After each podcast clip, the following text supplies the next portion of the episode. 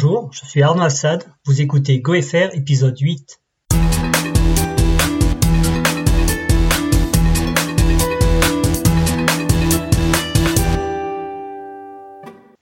Aujourd'hui c'est un épisode un peu particulier parce que je serai seul euh, à vous présenter. Mes acolytes sont en effet en vadrouille, au travail ou à se la couler douce à l'étranger.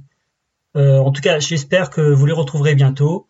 Et en attendant, comme je suis tout seul dans ma chambre d'hôtel, sans trop de matériel, vais en pour tester un nouveau format plus court. Euh, j'attends votre retour pour me dire euh, ce que vous en pensez. Au sommaire de cet épisode, euh, il y aura la désormais traditionnelle rubrique coup de cœur et la non moins classique rubrique des events à venir.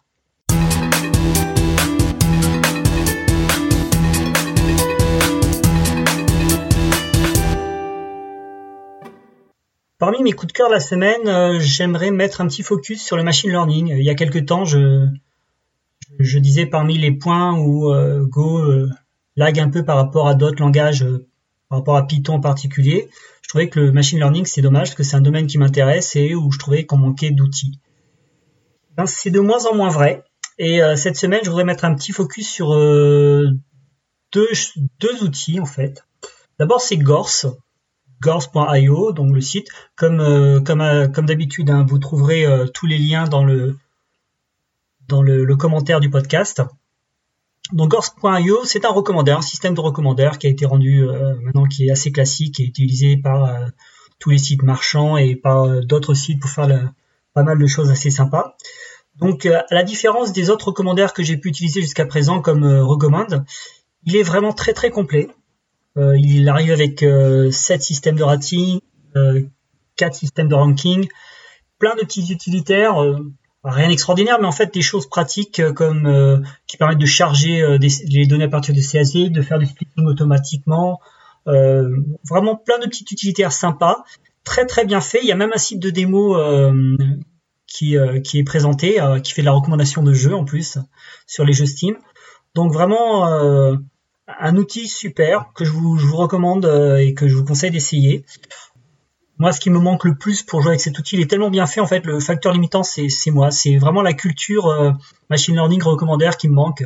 Quel type de recommandaire choisir dans tel ou tel cas, comment interpréter les métriques, ce genre de choses.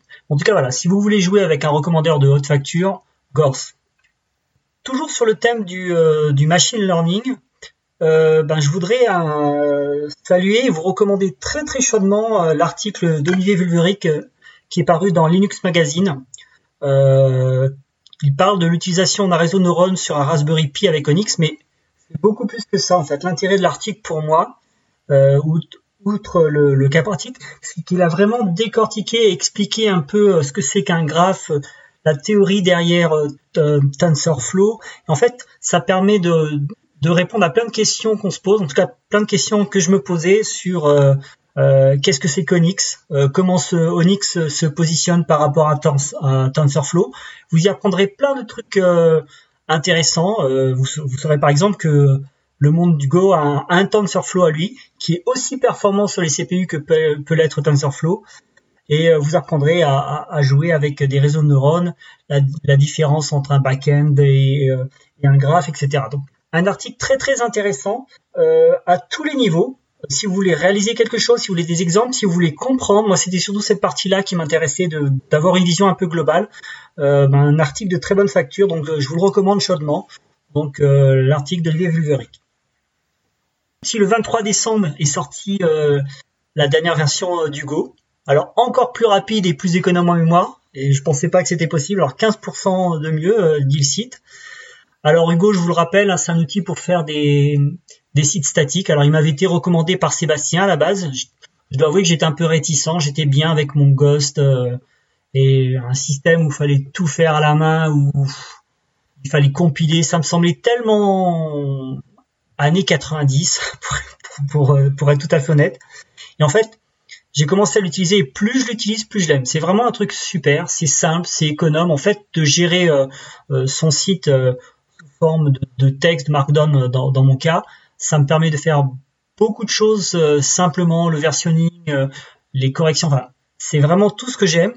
Le seul bémol, mais c'est pas propre à, l'outil, c'est vraiment la gestion des thèmes. Moi, je suis une catastrophe pour trouver bons thèmes, les thèmes qui sont jolis. Et en plus, chaque thème Hugo vient avec des fonctionnalités un peu différentes. Donc des fois, les thèmes qui me plaisent visuellement, esthétiquement, ne contiennent pas les fonctionnalités que je souhaite nativement. Voilà, c'est le seul bémol, avec peut-être un deuxième bémol, c'est pas un outil qui est fait pour tout le monde, donc c'est un outil qui est parfait pour moi, mais euh, j'appartiens à un collectif de développeurs à Pidev et dans le cadre de, ce collectif, j'avais développé un, Hugo pour euh, euh, notre groupe. Et clairement c'était pas une bonne idée. Dans le groupe, il y avait des euh, graphistes, il y a des personnes qui font du marketing, c'est pas forcément des devs. Donc ces personnes-là, gérer un blog avec avec un VI, un, un Git et un compilateur de sites comme Hugo, c'était clairement pas une bonne idée. Donc pour eux, j'ai plutôt mis un Ghost qui était quelque chose de, plus euh, click and, play et euh, voilà.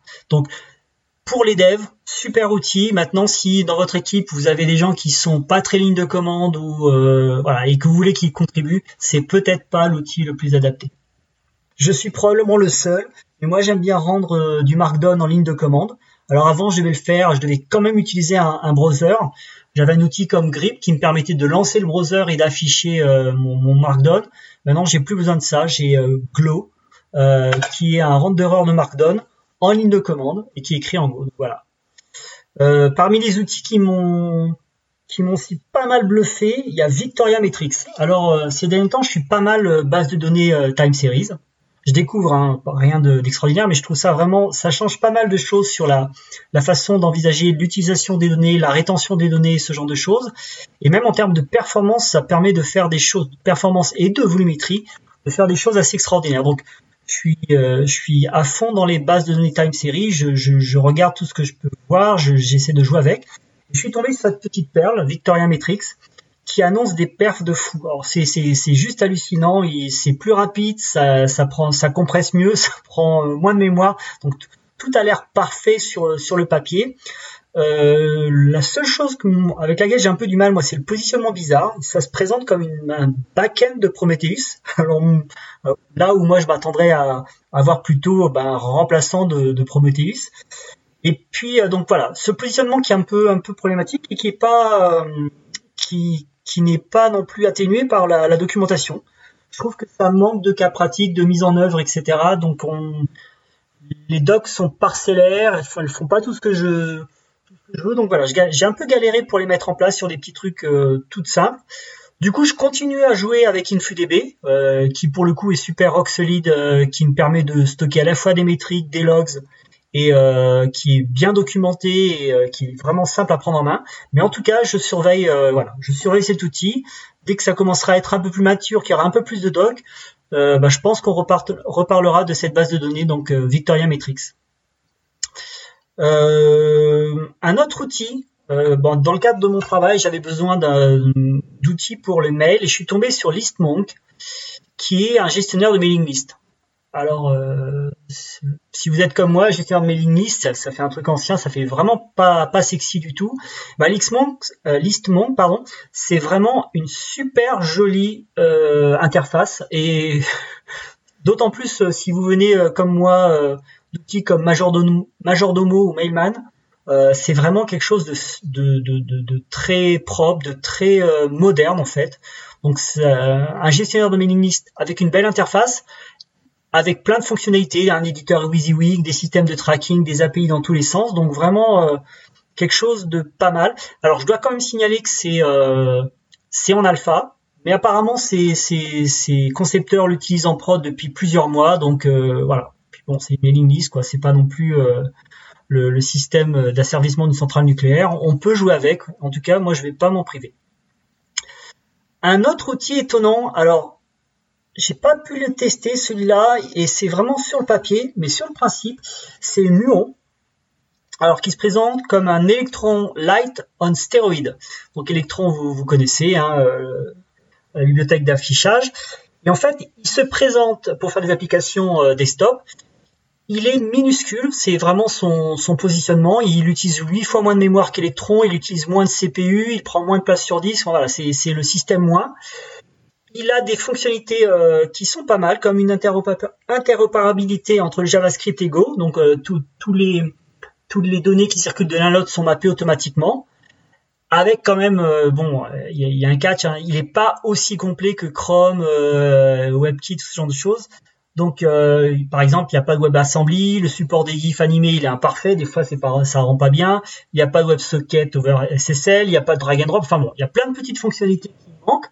Mais par contre, si vous cherchez un système qui est vraiment minimaliste, eh ben, Muon, ça peut être, ça peut être quelque chose à regarder. À regarder. Le dernier outil, alors ça c'est rigolo, ça doit être des, réminiscences de mon adolescence, mais bon, ça s'appelle LF pour list file et en fait c'est un file manager en Go. Qu'est-ce qu'il a de particulier? Bah, C'est un file manager en Go, ligne de commande. Alors pour ceux qui s'en souviennent, ça ressemble un petit peu à du Norton Midnight Commander. Euh, sans la couleur bleue, sans le système des doubles panels, mais un petit peu cette, navigation d'arborescence. Euh, qui est assez sympa et qui est assez productif sur les, euh, si vous êtes comme moi souvent dans des terminaux.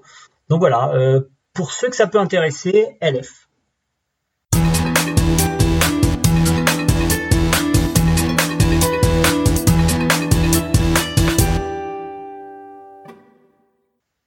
Alors pour les événements, déjà il y a le, FOSDEM qui s'est déroulé le 1er et le 2 février. Donc le FOSDEM qui est, qui est l'événement le plus gros événement, je pense, sur le logiciel libre en Europe et euh, un des plus gros dans le monde. Alors, j'ai pas eu la chance d'y aller, malheureusement. Il y avait Sébastien qui était, qui a pas mal tweeté, qui a posté sur LinkedIn. Alors, j'espère qu'il aura l'occasion de faire un retour euh, plus complet, voir des articles sur FrenchGo. Le connaissant, il a dû faire une ou deux interviews. En tout cas, je, je, le souhaite de toutes mes forces. Donc voilà. Le FOSDEM, dans tous les cas, il filme généralement, donc on verra très bientôt les vidéos. Je vous rappelle, mais vous devez le savoir, le 30 mars, il y a la .go à Paris. Euh, ça, c'est l'événement à pas rater, c'est l'occasion de, rencontrer tous les membres de la communauté, de, voir des talks super intéressants à chaque fois. Euh, en fait, je ne vois pas de meilleure manière d'apprendre que d'aller à ce genre de conférence, parce qu'on apprend, on rencontre des gens, et, puis euh, voilà. Donc, la .go le 30 mars. Alors, je vous dis qu'il faut y aller, et moi je suis super déçu parce que je ne pourrais pas y être cette année. J'ai pris mes places, je les ai achetées. Mais euh, un impératif professionnel fera que je serai à l'étranger à cette période. Donc euh, voilà. Du coup, je sais même pas ce que je vais faire de, ma place qui est nominative, donc c'est juste perdu. Euh, si quelqu'un a une idée de comment récupérer cette place et si elle peut servir à quelqu'un d'autre, quitte à payer un supplément, bah, je, la, céderai volontiers. voilà, contactez-moi. Euh, pour les événements, c'est un je crois que c'est tout. Euh, ce dont j'ai envie de vous parler, en tout cas pour, pour cet épisode un peu particulier, un peu plus court que d'habitude. J'aimerais juste faire un petit, euh, un petit highlight sur euh, le blog. un blog qui ne parle pas de Go, mais qui parle de développement. C'est le blog d'artisans développeurs de Benoît Gantom. c'est un blog d'une excellente qualité. La qualité sonore, c'est même pas de la qualité sonore. dans certains épisodes, je pourrais presque parler de design sonore. Euh, pour moi, c'est un exemple à suivre. Euh, en plus, Benoît est super productif. Il a produit beaucoup d'épisodes. Euh, bon, même si les formats sont plus courts et je pense que c'est une tendance que je vais suivre parce que ça permet d'être un peu plus régulier et de produire et de, de produire des épisodes qui sont peut-être un peu plus faciles à écouter. Donc un blog avec très très productif, de la super qualité et de la matière. Son propos il est réfléchi. Alors on n'est pas d'accord avec tout, mais en tout cas, je suis très souvent d'accord avec ce qu'il dit, c'est plein de bon sens et euh, ça aborde les choses de la bonne manière de mon point de vue. Alors c'est pas du go, mais si vous êtes un développeur, je pense que c'est vraiment, vous y trouverez vraiment des choses intéressantes.